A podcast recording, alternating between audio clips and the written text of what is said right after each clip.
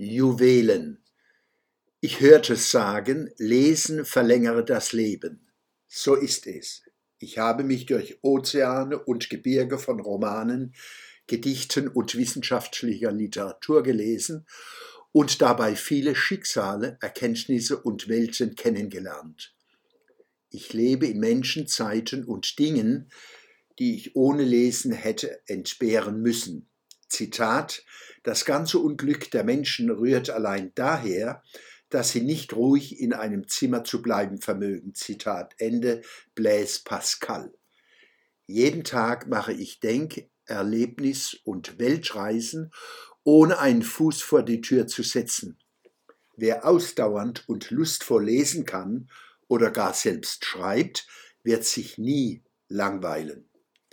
In diesem Sinne darf ich Sie auf ein wunderbares Buch hinweisen. Sternstunden, große Texte der deutschen Sprache. Wer sich für deutsche Sprache und deutsche Geschichte interessiert, findet in diesem Buch einen schier unerschöpflichen Schatz an geistigem Leben.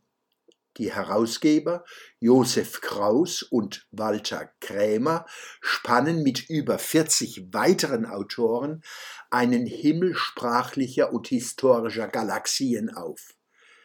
Der erste Beitrag ist dem Jahre 790 gewidmet, dem Wessobrunner Gebet.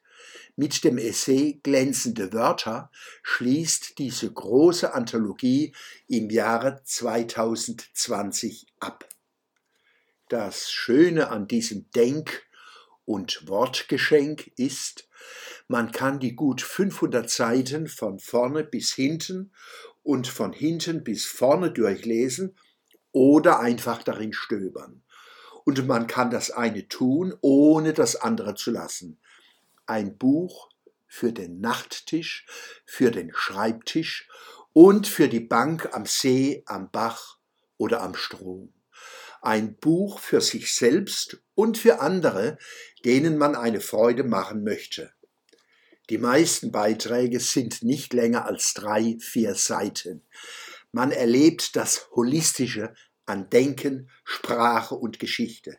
Wer zum Beispiel den wunderbaren Essay Magie der Dinge über der Nachsommer von Adalbert Stifter liest, hat natürlich nicht das ganze Buch gelesen, aber doch einen Blick aufs Ganze geworfen.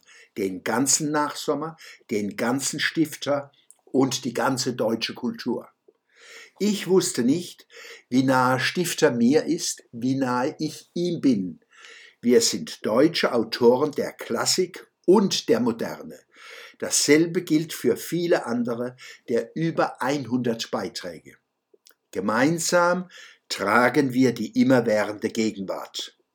Den Holismus der ausgewählten Texte kann ich an Autoren eindrucksvoll erleben, die ich sehr gut kenne, zum Beispiel Ernst Jandl, Ernst Bloch und Karl Zuckmeier. Mit der Anthologie Sternstunden können Sie sich selbst und andere beschenken. Die unterhaltende und allgemeinbildende Wirkung dieses Buches kann man gar nicht hoch genug einschätzen. Josef Kraus und Walter Krämer, Herausgeber, Sternstunden, große Texte der deutschen Sprache, dritte überarbeitete und erweiterte Neuauflage, IFB Verlag Deutsche Sprache GmbH Paderborn 2023. Der Schwöbelblock am Samstag, 6. Mai 2023.